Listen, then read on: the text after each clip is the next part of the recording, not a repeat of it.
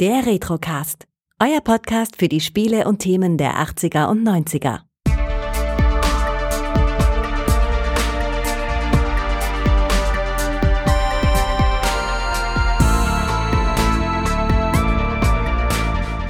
Herzlich willkommen beim Retrocast. Mein Name ist Kai und ich freue mich sehr, heute nochmals den Pat hier begrüßen zu dürfen. Hallo Pat. Hallo Kai, hallo ihr alle zu Hause. Ich freue mich sehr, dass du wieder da bist und dass wir ja. jetzt endlich gefühlt seit Monaten über ja. Simon the Sorcerer sprechen können. ja, ich freue mich, dass es endlich klappt. Hier darf man niemandem erzählen. Also ich glaube, wenn man eine Folge drüber machen äh, müsste oder sollte über unsere, sag mal, Verschiebungen, die wäre länger als diese Folge hier am Ende. Auf jeden Fall. Da können wir nicht alles aufzählen. Nee, auf keinen Fall. Aber ja, es ist endlich soweit. Wir spielen äh, ja, dieses großartige Adventure, das du dir ausgesucht hast aus dem Jahr 1993. Genau, Simon the Sorcerer. Äh, wann hast du es erstmalig gespielt? Ähm, ich habe es tatsächlich gleich beim Release gekauft und gespielt. Allerdings zuerst in der Floppy-Version ohne Sparausgabe. Hm, okay. Äh, bei mir war es oder ist es ein bisschen komplexer, denn äh, ich dachte, ich hätte es damals nicht gespielt und äh, erst viel später, aber jetzt beim Durchspielen nochmal fiel mir auf oder ein, dass ich es früher doch irgendwann mal gespielt haben muss. Äh, ganz okay. kurios, ich habe es einfach verdrängt. Was? Simon verdrängt? Ei, ei, ei. Frag mich nicht, wie es passiert ist. Es gibt keinen äh, negativen Grund dafür, denn das Spiel hat mir auch jetzt noch sehr, sehr gut äh, gefallen. Mhm. Und ich habe es auch in der deutschen Version mit deutscher Sprachausgabe gespielt. Ah, sehr schön. Darüber müssen wir nachher auch so ein bisschen erzählen. Ich habe es in beiden Versionen gespielt, aber dazu später mehr. Genau. Äh, hast du es in der normalen Scum-VM-Version gespielt oder äh, hast du es in diesem, ich glaube, 25. Geburtstag oder 30. Geburtstagsvariante gespielt? Ähm, nein, ich habe die normale Scum-Version gespielt. Ich habe es damals, als es auf CD kam, dann gleich auch auf CD gekauft und dann, als es bei GORG erhältlich war, ebenfalls digital nochmal bei GORG. Ich habe dann die 25 Jahre Version weggelassen, weil ich dachte, jo, dreimal reicht. Und, mhm. äh, man hört auch nicht so viel Gutes über die. Ja, ich habe es auf dem Tablet gespielt und da ist eben die Version äh, leicht zu bekommen mhm. und äh, sie hat so ein paar ja, ergänzende Hilfestellungen, wenn man es eben auf dem Tablet spielt, weil ich sag mal, äh, so, so eine Hotspot-Anzeige, die man sich einblenden lassen kann, die ich auf dem Tablet aber sehr sinnvoll äh, finde, mhm. weil man eben nicht die Möglichkeit hat, mit der Maus alles genau. abzusuchen. Ja. Ja. Ja, aber ansonsten konnte ich der Version nichts Negatives äh, ankreiden. Also mhm. war sehr, sehr gut zu spielen. Die Sprachausgabe war gut. Man konnte auch aussuchen, welche Musik man äh, möchte. Also es gibt eine neuere Variante, ah, die auch speziell für das Spiel eben gemacht wurde. Und man konnte eben auch die klassische Original-Retro-Musik einspielen. Ah, das ist ja ganz nett eigentlich. Genau. Ja, und ähm, ich, ich glaube, die haben das auch stark verbessert. Ich glaube, die erste Version dieser 25 Jahre Edition, die hatte dann auch das Problem, dass sie Sound verschluckte, Musik nicht korrekt abgespielt hat. Ich denke, die Probleme sind mittlerweile alle behoben. Und die Tatsache, dass sie als High-Res-Grafikfilter den meiner Meinung nach hässlichen Filter, was war das, ein BRZ, der X-BRZ, glaube ich, hieß er ja, das kann ich dir jetzt gar nicht ja. genau sagen. Es war ja. auf jeden Fall irgendwie so, so ein, ein, Filter drüber, der alles so ein bisschen weich gespült hat und quasi diesen Pixel-Charme von dem Spiel äh, ja, entcharmt hat.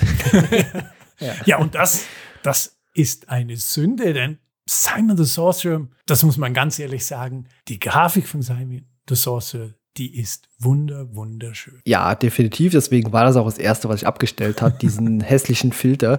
Und äh, ja, es ist ein großartiges Spiel und die Grafiken beziehungsweise auch die Detailverliebtheit, die mhm. möchte ich schon mal direkt zu Beginn ja in den Ring werfen, weil das gefiel mir wirklich auch sehr, sehr gut. Ja, allerdings. Der Detailgrad, den sie bei den Hintergrundgrafiken verwendet haben, ist also wirklich wunderschön, wie sie mit Felsformationen arbeiten, kleinen Hintergrundanimationen, Blumen und so weiter. Aber da können wir später noch mehr schwärmen. Können wir noch ein bisschen schwärmen. ja, genau. Äh, als ich es mir ange, also zum ersten Mal jetzt gestartet habe, dachte ich mir, okay, ja, so macht man Dinge. Denn äh, klar, man geht auf den Dachboden und findet dort dieses alte Zaubererbuch, wirft das eigentlich weg und dann öffnet sich ein Portal. Und wie man das bei sich plötzlich öffnenden Portal macht, da geht man halt einfach durch, weißt du. Selbstverständlich, würde ich genauso machen. Natürlich, ja, so macht man das. Es ist auch äh, lustig oder süß gemacht, wie als erstes der Hund rein reintipselt. Hm. Also einfach ganz äh, zwanglos, als wäre das das Normalste der Welt, in so ein Zauberportal zu laufen. Wir finden dann allerdings schnell heraus, dass äh, der Hund offenbar dem örtlichen Zauberer gehört und der deshalb mit Zauberei schon ein bisschen vertraut ist. Und da gibt's ja noch diese ganz kleine Hintergrundgeschichte, die dann im Spiel auch gar nicht erzählt wird, sondern nur im Handbuch steht. Äh, und zwar, dass Simon diesen Hund zu seinem zwölften Geburtstag bekommen hat und die Eltern von Simon den eigentlich vor der Haustüre gefunden haben, zusammen mit diesem alten Buch. Den Hund schenken sie dem Sohn, das Buch kommt auf den Dachboden und eines Tages mm, bellt der Hund so, dass äh, Simon dieses Buch findet und damit in diese Welt gezogen wird, wo er dann erfährt, dass der Zauberer Kalypso ihn eigentlich hierher gerufen hat, um den Zauberer Sordet zu besiegen. Ja, den besiegt man ja auch am Ende in der Tat auf eine total interessante Art und Weise. ja, genau. äh, und äh, das Spiel, ich sag mal, die ganze Story und die ganzen Ereignisse, die, die könnten ja absurde eigentlich gar nicht sein. Also man, man, man trifft ja zwischendurch auch auf Gollum und äh, den einen Ring und gefühlt äh, ist man ja am Ende auch am Schicksalsberg und äh, ich sag mal, es sind sehr viele Referenzen in dem Spiel versteckt. Ja, genau. Teil 1 von Simon the Sorcerer beschränkt sich hauptsächlich auf Märchen und äh, so bekannte Fantasy-Literatur, die es ein bisschen so persifliert. Und das macht das Spiel ganz wunderschön sanft und so mit ein bisschen unschuldigem Humor. Das, das ist ganz schön gemacht. Ja, es ist total schön gemacht. Äh, obwohl unser Protagonist hier, Simon, äh, der ist ja auch nicht auf den Mund gefallen. Also, das ist ein selbstbewusster junger Mann. Ähm, und ja, er hat auch keine Angst vor irgendwas so direkt. Also, Mhm. mhm. Ja, interessanter Charakter, oder? Wie findest du das? Ja, er ist schon so ein bisschen naiv. Äh, in Teilen erinnert er so ein bisschen an Guybrush Threepwood aus dem ersten Monkey Island. Ja, aber er hat ein loses Mundwerk. Das wird dann in Teil 2 noch ein bisschen schlimmer. Und ja, so ein typischer zwölfjähriger Bengel. Das, passt schon. Das, äh, so sind sie, die Zwölfjährigen. Ja, schon. Obwohl ich äh, mir dachte, der muss auf jeden Fall irgendwann mal zum Arzt gehen, denn der hat äh, zumindest keine gute Körperhaltung, auch beim Laufen. ja, genau. Also äh, ja, ich glaube, das könnte irgendwann mal Rückenschmerzen verursachen. Magst du mal beschreiben? Also der, der geht so ein bisschen gebückt nach vorne ständig oder hat so einen ganz eigenartigen Gehstil. Ja, hat einen eigenartigen Gehstil. Äh, erinnert mich ein bisschen an einen Lehrer, den ich mal hatte. Der macht diese großen Schritte äh, mit einem leicht vorgebeugten Oberkörper als, tja, wie wenn er sich denken würde, ja, ich mach das jetzt, das mach ich. Ja, sehr selbstbewusstes Auftreten. ja, genau. genau. also, da musste ich aber mehrfach drüber schmunzeln. Immer wenn er losläuft, äh, ist mir das extrem aufgefallen, mhm. weil dann, dann wirkt es immer so, als würde er gleich irgendwie mit der Nase irgendwie auf den Boden aufschlagen, teilweise. stimmt, ja. stimmt. Hat einen lustigen Gehstil. Ja, genau. Und man sieht ihn ja auch sehr oft und sehr lange beim Gehen. Also die Gehanimation, die wird echt gebraucht bei diesem Spiel. Die ist sehr präsent und ja, also ich war irgendwann froh, als ich hier diese Karte hatte und mhm. eben äh, die Schnellreisefunktion äh, benutzen konnte. Und äh, ich hoffe, ich erzähle jetzt keine Dinge, die äh, nur in der 25. Äh, Geburtstagsversion drin sind. Nein. Aber ich glaube, die Karte, die gab es damals schon, oder? Ja, die, die gab es damals schon. Also ja. und die braucht es auch wirklich. Äh, denn ansonsten ist man sehr oft am Herumlaufen. Die Welt ist relativ groß. Es, man kann sich das ein bisschen vorstellen, wie das die frühen King's Quest Spiele gemacht haben. Es ist eine große offene Welt, die man eigentlich frei begehen kann. Das so richtig erforschen mit dabei. Man erforscht die Welt als Simon. Man kommt von Location zu Location. Die sind miteinander verbunden. Es ist nicht zu, nicht nur eine Overhead-Karte, die man, bei der man einfach das Ziel anklickt. Das haben sie dann in Teil 2 gemacht. Aber hier in Teil 1 erforscht man die Welt und wenn man irgendwo Interessantes war, dann erscheint das als Schnellreise-Hotspot auf der Karte, die Simon mit sich trägt. ja, genau. Ja, ja finde ich auch sehr schön. Und äh, was du gerade so schön erzählt oder beschrieben hast mit dieser äh, offenen Welt, das erhöht meiner Meinung nach allerdings den Schwierigkeitsgrad schon etwas. Also mhm. äh, da man quasi von allem überall hingehen kann und Gegenstände auch überall quasi einsetzen äh, kann, äh, ist das nicht wie vielleicht auch in aktuelleren äh, Point-and-Click-Adventures, wo man dann vielleicht drei Bildschirme hat, auf denen man alles Mögliche quasi abschließen kann in diesem Gebiet, sondern hier ja, ist, besteht das quasi aus der kompletten offenen Welt. Ich sag mal, wir äh, sprechen ja auch äh, demnächst mal über Indiana Jones and the Fate of Atlantis. Und da ist es ja eigentlich auch eher ein kleiner Bereich, in dem mhm. teilweise die Gegenstände eben zu gebrauchen sind. Ja, genau. Und das ist ein ganz guter Punkt, denn dadurch, dass die Welt gleich von Anfang an so offen ist, ich meine, es gibt schon Sachen, die man noch später, ich sage jetzt mal, freischaltet, indem man Puzzles löst, aber die Welt ist wirklich riesig. Und wenn man äh, erstmal so viele Bildschirme hat, die man, bei denen man etwas machen kann, die Hotspots haben, dann beginnt eigentlich das Spiel so ein bisschen schon damit, äh, einfach herauszufinden, wo kann ich eigentlich etwas machen? Und das kann natürlich ganz viele Leute gleich abschrecken. Ja, definitiv kann das viele Leute abschrecken, weil äh, klar, es kann sehr schnell überfordern. Und mhm. deswegen finde ich es sogar interessant, äh, dass es dich vielleicht als junger Mann äh, scheinbar nicht abgeschreckt hat, sondern dass du vielleicht dadurch eher angespornt wurdest. Weil ich glaube, es kann sowohl als auch passieren. Ja, genau. Mich hat es definitiv angespornt. Äh, aber ich kann das total begreifen, dass wenn man ich, ich kenne ganz viele Leute, die spielen Adventures und dann haben sie diese, wie du erwähnt hast, so drei, vier Bildschirme, die sie abgasen können. Und meistens bei diesen Adventures passiert das dann ja auch, dass die Welt sich weiter öffnet. Und ich habe ganz viele Leute, die mir dann gesagt haben, ja, als ich dann die Welt weiter geöffnet habe, wurde es denen zu viel, dann haben sie abgebrochen. Und das passiert natürlich bei Simon gleich am Anfang. Da muss man sich darauf einlassen. Ja, das äh, stimmt. Vor allem, da man sich ja auch potenziell zumindest verlaufen kann. Also man ist mhm. ja recht früh im Spiel auch in diesem Wald. Und genau. äh, ich sag mal, ich hatte da jetzt keine Orientierungsprobleme. Aber ich denke mal, Menschen, die da vielleicht ja, ich sag mal, weniger Adventure-Erfahrung haben oder einfach keinen sehr guten Orientierungssinn, äh, die könnten da schon an ihre Grenzen stoßen. Ja, auf jeden Fall. Ich meine, jedes der Hintergrundbilder sieht total anders aus. Es vielleicht so ein paar äh, Waldwege, die sich ein bisschen ähneln, aber generell kann man immer gleich sofort erkennen, wo man sich gerade befindet, wenn man mal den, ein bisschen Gefühl für die Gegend bekommen hat. Das ist schon schön gemacht, aber ja, da kann man sich am Anfang definitiv verlaufen. Ja, auf jeden Fall. Aber ähm, ich weiß nicht, ging dir das auch so oder ich weiß nicht, ob das vom Hersteller beabsichtigt ist.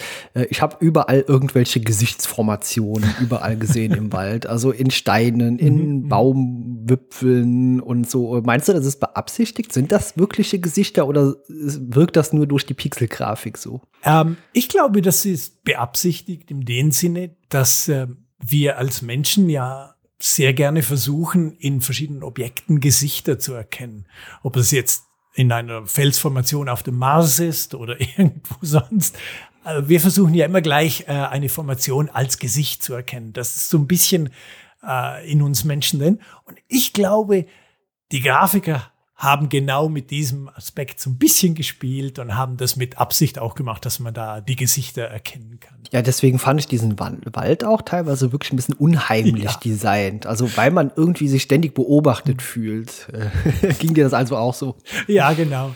Und ich, ich denke, das ist äh, eine brillante kleine, äh, wie soll ich sagen, das, das eine Atmosphäre schaffendes ja, Detail. Dann. Genau. Ja. Ich meine, das ist ja auch das, was man so von einer Fantasy-Welt, von einer Fantasy-Welt, verzaubertem Wald und so weiter, dass da der Wald zurückblickt und so weiter. Das, das finde ich richtig cool gemacht. Ja, wo du gerade auch bei Fantasy-Welt bist. Man hat es ja eigentlich auch hier ständig mit Fantasy-Wesen zu tun. Und äh, das ist teilweise sehr klischeebehaftet. Das sind die Zwerge, die natürlich unter, äh, unter äh, der Erde halt nach irgendwas schürfen. Mhm.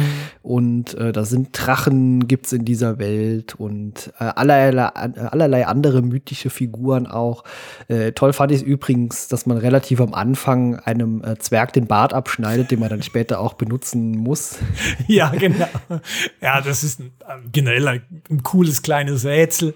Äh, da kommt man auch schnell drauf, dass äh, auch wenn man jetzt nicht einfach alles mit allem verwendet, kommt man schnell drauf, dass man sich als Zwerg verkleiden muss. Und das ist ein cooles kleines Rätsel. Ja, ich muss sagen, an manchen Gerätseln hatte ich auch so ein bisschen zu knabbern, weil sie zumindest nicht immer, ich sag mal, mit, einem, mit einer Erwachsenenperspektive nicht immer so ganz leicht zu lösen sind. muss ich schon sagen. Ich glaube, das gelingt einem mit einer kindlichen Perspektive besser. Ja, das ist ein guter Punkt. Ich glaube auch, dass einige Rätsel äh, für Erwachsene keinen Sinn ergeben, aber ein Kind würde das einfach trotzdem ausprobieren. Das gibt ja auch zum Beispiel die kurze Stelle, wo man ähm, Gold fischen muss.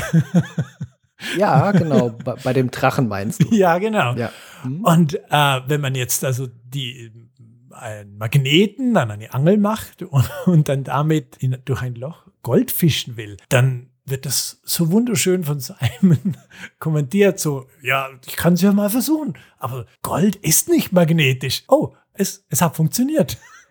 Ja, vor allem ist das ja auch ein schönes Wortspiel, was du quasi auch gesagt hast, weil mhm. Goldfischen, Goldfisch, weißt du, das ist, ist, einfach so absurd und so. Dieses ganze Spiel steckt ja voll mit solchen mhm. äh, kleinen wunderbaren Details und Andeutungen und deswegen macht das auch viel Spaß für Erwachsene, die, glaube ich, dann doch wiederum drüber mehr lachen können oder schmunzeln können als wieder Kinder, weil man Dinge einfach vielleicht anders auffasst oder versteht auch, gerade diese Wortspiele. Ja, vor allem die Wortspiele sind auch im Deutschen richtig gut übersetzt. Das Auf hat, jeden Fall, ja. Es hat dann zwei, zwei oder drei, die im Englischen mehr Sinn machen oder vielleicht ein bisschen lustiger sind. Aber ich meine, das beginnt schon am, ganz am Anfang mit, wenn der Calypso in seinem Brief schreibt, er hätte jetzt für Simon diese beiden Karten bereitgelegt. Und eines ist eine Karte vom Wald und das andere ist eine Postkarte zum Speichern. Ja, genau. Ein nettes kleines Wortspiel, das dann tatsächlich nur im Deutschen funktioniert. Ja, das ist wirklich schön gemacht. Äh, also ich muss sagen, die deutsche Synchro, die ist meiner Meinung nach äh, gut gelungen, wobei ich natürlich keinen direkten Vergleich habe. Da du eben erwähnt hast, du hast beide gespielt, mhm. kannst du das mit Sicherheit noch vielleicht ein bisschen besser auf den Punkt bringen. Aber wir haben ja schon viele andere deutsche Adventures auch besprochen und äh, da ist die deutsche Synchro teilweise gut und teilweise weniger mhm. gut gelungen. Und bei Simon ist die eigentlich wirklich ganz gut gelungen, meiner Meinung nach. Ja, und zwar ist sie sogar besser als die englische. Muss Dass ich jetzt echt das mal, mal von dir hören? ja, nein, ganz ehrlich. Die englische Synchronisation hat zwar Chris Barry als Simon. Chris Barry kennt man vielleicht als Rimmer äh, von äh, Red Wolf. Aber äh, ich glaube, die haben das ganze Geld für die Synchronisation in Chris Barry investiert. Und ich glaube, er selbst hatte nicht so richtig Erfahrung mit äh, Voice Acting. Ich glaube, der war einfach ein Schauspieler für Fernsehen und äh, es, es geht so. Ich meine, sie ist nicht schlecht, die englische Version. Und äh, das macht natürlich Spaß, die verschiedenen englischen Dialekte, die sie mit eingebaut haben, zu hören. Aber die deutsche Version, die ist echt qualitativ besser als die englische. Also, wenn man beide Sprachen kann, würde ich ausnahmsweise sogar mal die deutsche empfehlen. Das ist ein großes Kompliment äh, für die deutsche Variante. Ich musste sowieso sehr häufig eben lachen, weil gerade auch in der deutschen Sprache gibt es so vers viele verschiedene Dialekte und alles. Und das ja. hört man ja auch schon zum ersten Mal, wenn man bei diesen drei Zauberern in dieser Gaststätte ankommt. Äh, also ich weiß nicht, der eine davon, der spricht so ein äh, Nuschelsächsisch, habe ich es mal genannt. Also äh, ja. ganz interessante äh, Sprachkombinationen dabei. Ja, die, die Zauberer, die in, im, in der Taverne Mahjong spielen und behaupten, sie seien nur Bauern. Ja, genau. Und Weil sie äh, voll verstecken. Ja, da gibt es ja auch diesen interessanten Dialog, wie man denn drauf käme, äh, sie für Zauberer zu halten. Und da gibt es zumindest in der deutschen Übersetzung, ja, meine Maus äh, zeigt mir das halt an, wenn ich äh, über euch fahre. Genau. genau. So ein bisschen immersionsbringend. Aber äh, für einmal finde ich den Witz ganz gelungen. Äh, das funktioniert auch häufiger für mich. Also auch diese, so diese Meta-Humor eigentlich. Später, wenn man bei Gollum äh, ist, gibt es ja auch ah, diesen ja, Kommentar, genau. den man auswählen kann. Na, ob wir da keine Copyright-Probleme bekommen so, oder Nein, sowas. nein, also, das ist schon alles gut. ja. Also ja, über den Humor konnte ich auch heutzutage noch sehr, sehr gut lachen. Oh ja, auf jeden Fall ich sag mal, das ist nicht jedem Spiel vergönnt, das damals äh, veröffentlicht wurde. Wir haben auch, glaube ich, schon mal ein kleines bisschen äh, über Ace Ventura, über das Point-and-Click-Adventure mal gesprochen. Und ja. das ist ein Spiel, das äh, kann ich, mal abgesehen davon, dass ich nicht weit komme wegen der hässlichen Minispiele, die da drin eingebaut sind, ja, genau. Äh, finde ich die Synchro zwar immer noch gut gemacht, aber ah, sie ist schon so ein bisschen Fremdscham teilweise. Mm, ja. Und ich glaube, ein Grund, warum das der Humor bei Simon auch heute als Erwachsener gut funktioniert, ist eben, weil er, wie gesagt, eher so ein bisschen unschuldiger ist. Der, der das ist kein Schenkelklopfer-Humor, aber ich habe mich oft ganz toll amüsiert und musste ein paar Mal laut lachen, ach, da, liegst man, da liegt man nicht auf dem Boden vor, vor Lachen. Aber ich finde, der funktioniert ganz gut und ist auch ist ziemlich gut gealtert. Der ist sehr zeitlos. Ja, auf jeden Fall. Mhm. Also gefiel mir auch äußerst gut. Äh, hast du eine Lieblings- und eine Hassstelle in dem Spiel? Oh, eine Lieblings- und eine Hassstelle. Ach, das ist schwierig. Ich, ich mag generell den Wald als Location. Mhm. Vor allem auch weil die Waldmusik so wunderschön ist. ähm, ich wünschte, ich hätte diese Musik, wenn ich im Wald spazieren gehe, im Real Life. Nein, ähm, das, das finde ich wirklich ganz schön. Und äh, ich finde auch die kleine Rätselkette mit Rapunzel oder Rafunzel, die finde ich ja, ganz genau. nett. Das, das würde ich schon sagen, das ist so ein bisschen eines meiner Liebling, eine, eine meiner Lieblingsstellen. Wenn ich was so ein bisschen, ich, ich würde es jetzt nicht als Hassstelle bezeichnen, aber ich finde, das Finale ist so ein bisschen antiklimaktisch.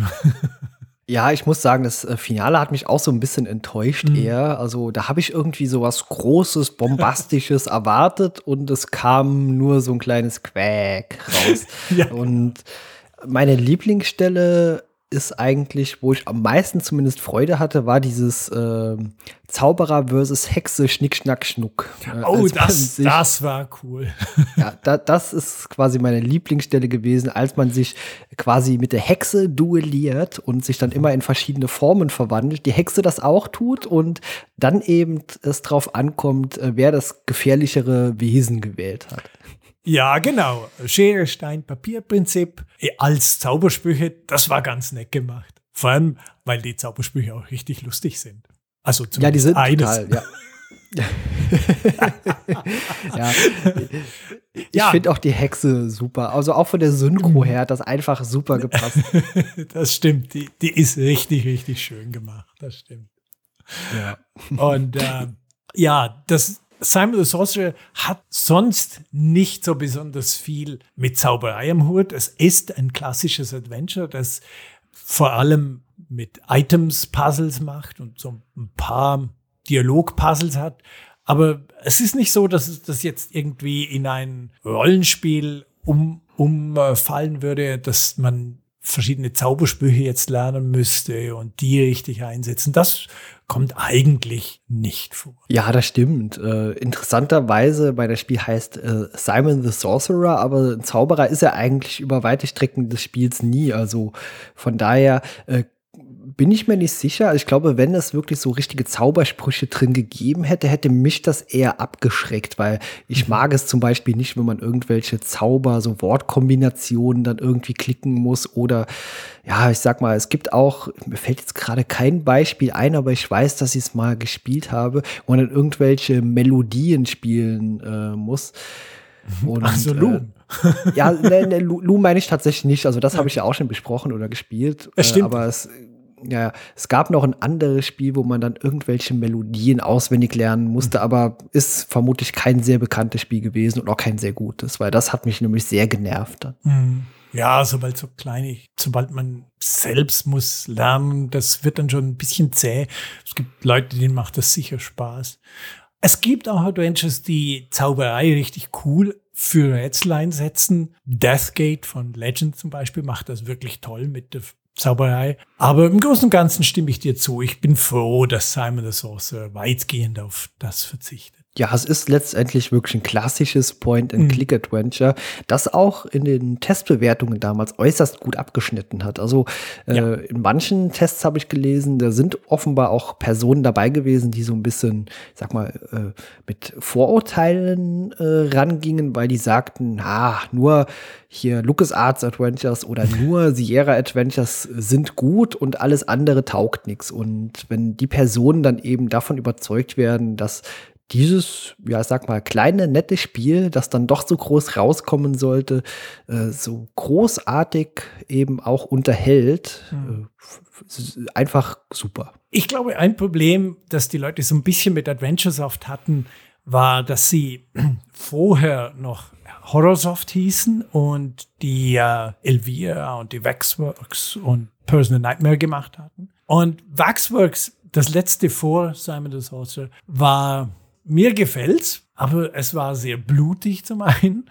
Und mhm. äh, es war mehr, ja, der Adventure-Teil war eher zurückgefahren. Und vielleicht haben da einfach so ein paar Leute gedacht, oh nee, also das sind ja die von Horrorsoft, boah, das mhm. kann ja nichts Ja, kann ich nachvollziehen. Ja, das waren mhm. so Vorurteile, die man eben dann auch quasi dem Unternehmen entgegen hatte, ohne ja, dass man äh, dem neuen Spiel jetzt eine Chance gegeben hätte. Ich finde es übrigens sehr interessant, dass der zweite Teil auch schon 1993 rauskam und ein Spiel, das ich überhaupt nicht auf dem Schirm hatte und auch für absolut überflüssig halte, ist Simon the Sorcerer's Pinball. das habe ich tatsächlich nie gespielt. Das ist vermutlich gut so, ja. naja, Flipperkassen ist nicht so meins. nee, meins auch nicht. Aber es ist interessant, wie viele Spiele damals irgendwie so eine, so ein, ja, so ein, so ein Ableger mit Pinball irgendwie bekommen haben. Ja, ja allerdings spannend, dass da, dass da jemand dachte, das ist eine gute Idee. Ja, gut, das war damals so die Zeit. Ich meine, hier so Epic Pinball oder so, das waren auch Spiele, die ich gern gespielt habe. Aber ich weiß nicht, ob ich mhm. das jetzt eben von einem Doom oder so gebraucht hätte. Also ein Doom Pinball äh, finde ich da irgendwie genauso eine Schnapsidee wie ein Simon the Sorcerer's Pinball. naja, die Marke ausschlachten, das kann man ja schon verstehen. Und es war nicht mal Disney damals. ja. Aber ja, ähm, Adventuresoft hat ja eigentlich noch vor Simon the Sorcerer und vor ihren Horrorsoft-Titeln hatten sie ja schon sehr viel Erfahrung mit anderen Adventures gemacht. Die hießen ja vorher schon mal Adventuresoft und haben da Text for Adventures zuerst, glaube ich, portiert und nach Europa gebracht und dann selbst auch so ein paar geschrieben. Da hat es ein paar richtig coole dabei, wie zum Beispiel das Adventure von Robin of Sherwood. Das hat mir ganz gut gefallen damals. Ja, mhm. Okay, genau. das sagt mir jetzt gar nicht so. Nee, also die haben schon, die haben schon Erfahrung mit Adventures und ähm, ich finde jetzt auch Elvira zum Beispiel oder Elvira ist ja Englisch, äh, finde ich äh, beide ziemlich cool. Erste noch so ein bisschen besser. Also die, ich finde, die machen schon, haben schon halt auch als Horrorsoft haben die richtig gute Spiele. Okay, ja gut, da bin ich jetzt tatsächlich gar nicht so in der Materie. Gibt es denn da eins, das du äh, empfehlen würdest? Naja, ich, ich spiele hin und wieder, wenn gerade Halloween ist, spiele ich das erste Elvira-Spiel durch. Mhm. Das hat so ein paar Rollenspielelemente, äh, weshalb ich dann zuerst auch dachte, dass vielleicht Simon the Sorcerer so etwas auch haben würde, äh, was es denn ja nicht hatte zum Glück. Aber äh, Elvira finde ich ganz gelungen. Also gute Atmosphäre, auch schon sehr schöne Pixelgrafik. Noch nicht ganz das Niveau von Simon the Sorcerer. Und hier muss ich einfach nochmal sagen, die Pixelgrafik von Simon the Sorcerer, ich meine, das ist klasse im, im Niveau von Westwoods besten Zeiten. Also ganz ehrlich, das ist echt klasse Pixelgrafik. Ich liebe sie. Ja, ne, also die Pixelgrafik, die ist wirklich mhm. ausgesprochen gut und äh, super detailverliebt und niedlich eben auch. Äh, ich weiß nicht, ob nur mir das so ging, äh, dieser Höhlen, äh, nicht Höhlentroll, dieser Brückentroll, der einem ja auch recht früh begegnet. Irgendwie tat der mir leid, weil eigentlich hat er ja nur Hunger gehabt und wird dann von dem mit der Trillerpfeife herbeigerufenen äh, Riesen einfach mal vermöbelt und ins Wasser geworfen. Irgendwie hatte ich Mitleid mit dem Abenteuer. Ja, und ich, ich muss über die, den Humor dann auch wirklich immer lachen, wenn der, der Troll diese äh, typische drei Geißen oder Ziegen äh, Geschichte machen will, indem die Ziege immer größer wird und die dann schlussendlich groß genug ist, ihn vom, von der Brücke zu werfen. Und er hört einfach auf und sagt, nein, ich streike. Ja, ja, und genau. Das ist so billiger Humor, aber mir gefällt das. Wie gesagt, ich finde ihn so unschuldig, der Humor. Ja, vor allem, wenn diese zwei äh, Ziegen auch vorher da noch auftauchen und quasi äh, ja, ihr, ihr Leid vortragen oder das, was sie eben da äh, wollen, eigentlich ja, mit Brücke überqueren. Aus dem Skript lesen. Nein, genau. nein, Sie, sehen Sie im Skript aus, Seite 2. ja. Ich, ich, ich finde so, so Humor wirklich, wirklich lustig. Ich weiß, viele Leute werden dann die Augen rollen und sagen, ja. Aber im Kontext des Spiels fand ich das wirklich wunderschön. Mhm, ja, ich fand das auch schön. Wie gesagt, Troll hat mir trotzdem leid getan, als er ja, ja. dann äh, vermöbelt wurde. ja, er wollte ja eigentlich nur Ziege haben, gekocht. genau. Und das Schöne ist ja, diese ganzen kleinen Sequenzen sind, wie du gesagt hast, wunderschön und liebevoll animiert. Und ganz viele Sachen in Simon the Sorcerer sind wirklich, wirklich liebevoll animiert. Was dann leider auch bedeutet, dass gewisse Aktionen einfach ein bisschen länger dauern als äh, in anderen Adventures oder dass man sich das gewohnt wäre. Wenn Simon zum Beispiel etwas mitnimmt, dann läuft er hin, gemütlich, nimmt seinen Hut ab, nimmt den Gegenstand auf und steckt ihn in seinen Hut und setzt den Hut wieder auf. Jedes Mal. Jedes Mal, aber Je auch wenn er was raus möchte, ja, also genau. rausholen möchte. Dann wird der Hut abgesetzt, dann wird da drin rumgegraben, dann wird das rausgezogen, äh, dann wird der Hut wieder aufgesetzt, gemütlich. Und ja, äh, der Charakter ist teilweise sehr langsam, gemächlich auch unterwegs, aber nicht so gemächlich wie äh, bei äh, Star Trek A Final Unity. Das haben wir ja auch im Livestream ja, genau. gespielt und da hätte man ja zwischendurch äh, Essen bestellen, Kaffee kochen können, bis die Charaktere mal von links nach rechts in den Bildschirm gelaufen sind. genau. Weil den Fehler macht ja Simon nicht, indem er eigentlich genügend Hotspots auf der Karte hat, die man dann einfach anklicken kann. Man kann nicht überall hinreisen, aber meistens braucht es dann vielleicht noch einen Screenwechsel und man ist dort. Man muss nicht vier Screens langsam durchlaufen wie bei Final ist das nur mir so aufgefallen? Weil klar, Simon hat ja seinen Zauberhut mhm. und das erklärt vieles, äh, warum man so viele Gegenstände mitbringen kann. Ist das so ein kleines bisschen auch äh, ja, humorvoll? Ich sag mal, so ein kleiner Hinterntritt Richtung andere Adventures, bei denen man ja offenbar immer sehr, sehr große Hosentaschen hat. Ja, ich denke mir, dass die sich da einfach überlegt haben, ach komm, wir machen das in Anführungszeichen realistisch. Der schließlich Zauber, der steckt alles in seinen Hut, dann macht das endlose Inventar auch Sinn. Und äh, ich denke, dass das schon so ein bisschen mit äh, einem Seitenblick auf die anderen Adventures gemeint war. ja, ich finde das auch super. Also er steckte mhm. teilweise sogar eine ganze Leiter oder so in seinen Hut rein. Und äh, äh, ich habe mich währenddessen, das sind Fragen, die man sich in der Regel überhaupt nicht stellt, gefragt, wie findet man denn darin wieder auch Dinge? Also mein, wenn man gerade mal eine Leiter oder so ein Bart braucht. ja.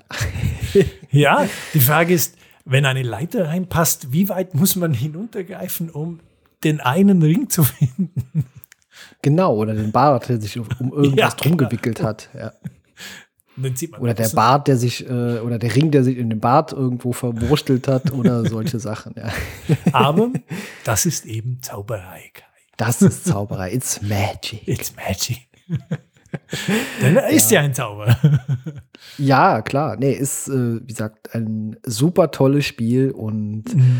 äh, da bin ich sehr froh, dass du dir es ausgesucht hast, um eben auch ja, drüber sprechen zu können.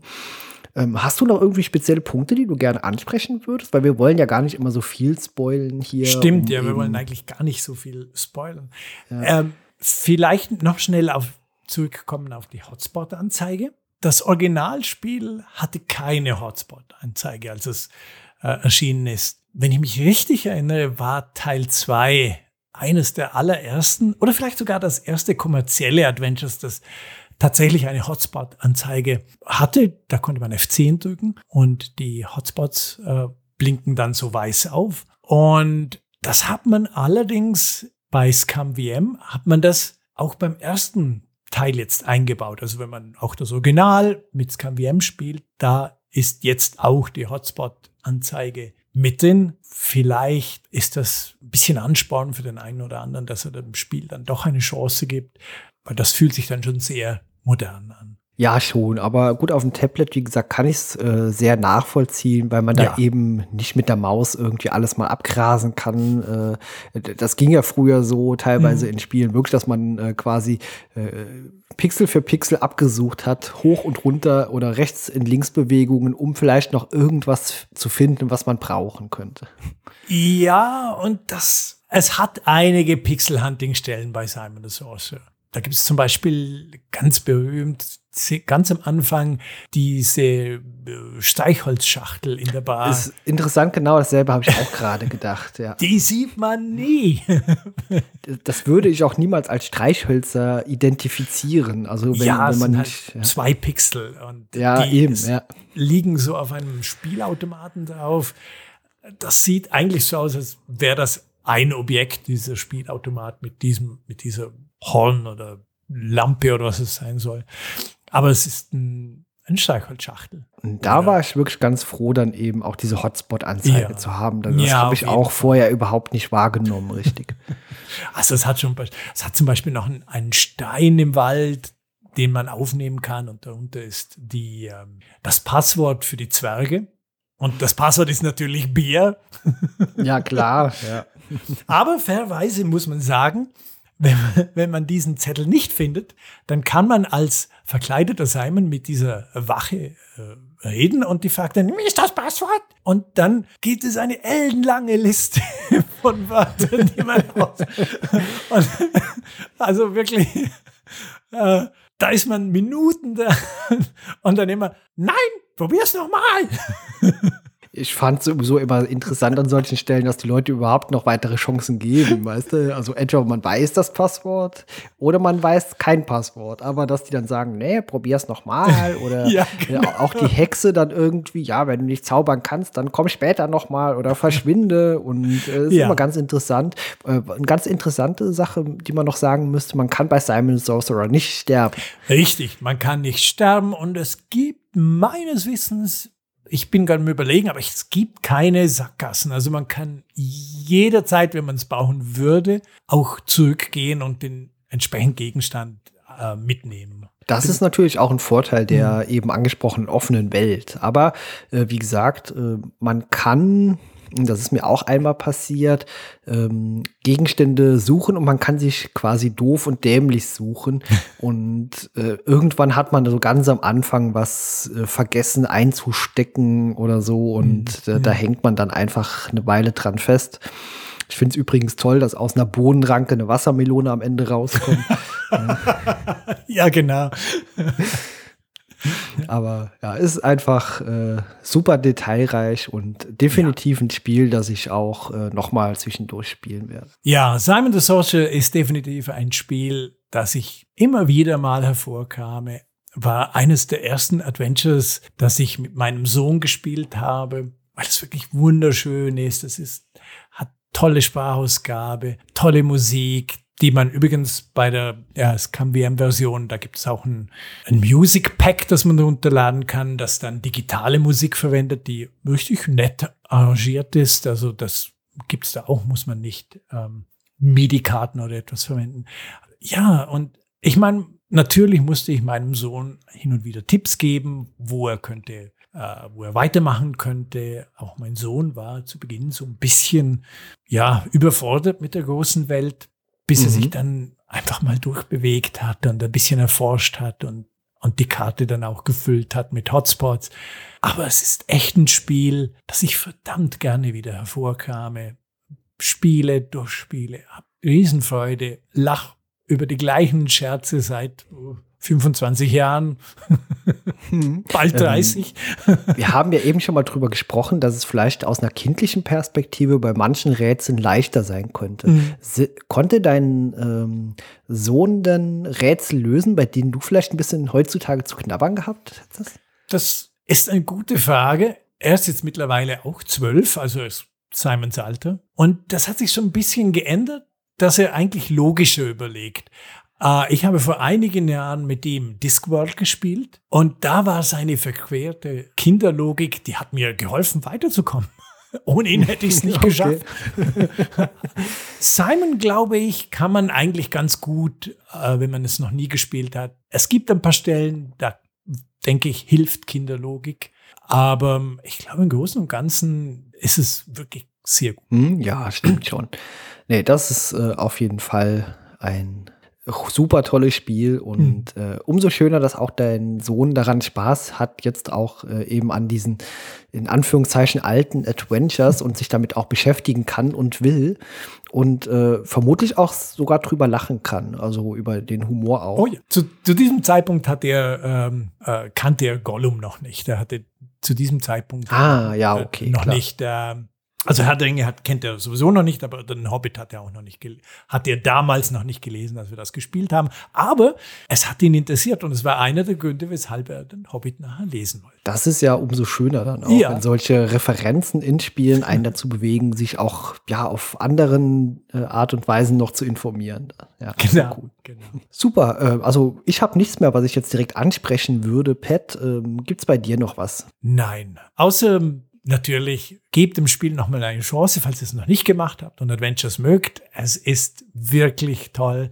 Bringt ein bisschen Zeit mit, bisschen Geduld. Das braucht das Spiel. Aber ich finde, es lohnt sich. Ja, man bekommt es auch ganz gut. Also bei Good Old ja. Games gibt es äh, das Spiel. Ich glaube, bei Steam ist es mit drin und unter Android kann man es eben auch in dieser äh, 25 Jahre Geburtstagsvariante kaufen, die auch genau. bei mir problemlos lief. Also gab es keine Abstürze oder Soundprobleme.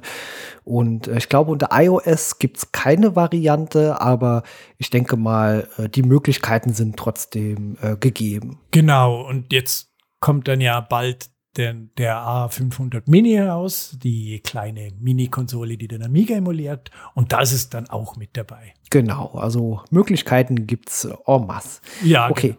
Ja, dann äh, bedanke ich mich, Pat. Hat sehr, sehr viel Spaß gemacht, mit dir über äh, dieses Adventure zu sprechen und ich freue mich schon aufs nächste Mal. Oh, ich mich auch. Danke dir, Kai. Einen schönen Tag ja, noch. Danke. Bis dann. Tschüss. Tschüss.